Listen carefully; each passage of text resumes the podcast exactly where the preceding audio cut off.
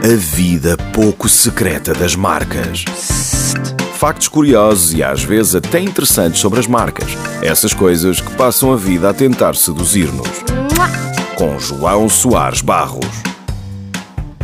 Ricardo III é um dos mais celebrados e simultaneamente odiados reis ingleses.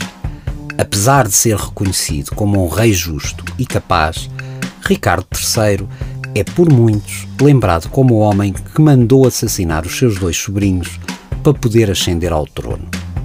Ricardo III é retratado em muitos documentos como um monstro deformado, mas sabe-se que eram trabalhos encomendados pela dinastia Tudor que o substituiu. Ou seja, pura propaganda.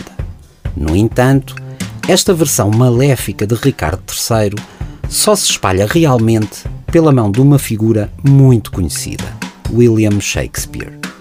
O famoso e aplaudido escritor de renome mundial foi, neste caso, um propagandista, na pior acessão do termo, contribuindo para a criação de uma imagem distorcida de Ricardo III na imaginação popular. Um facto que nos mostra que não só a história é feita pelos vencedores, como revela a força desta prima próxima da publicidade. E confesse lá que outro programa é que o põe a olhar para um dos maiores gênios da literatura mundial como um propagandista barato. A vida pouco secreta das marcas. Na radar.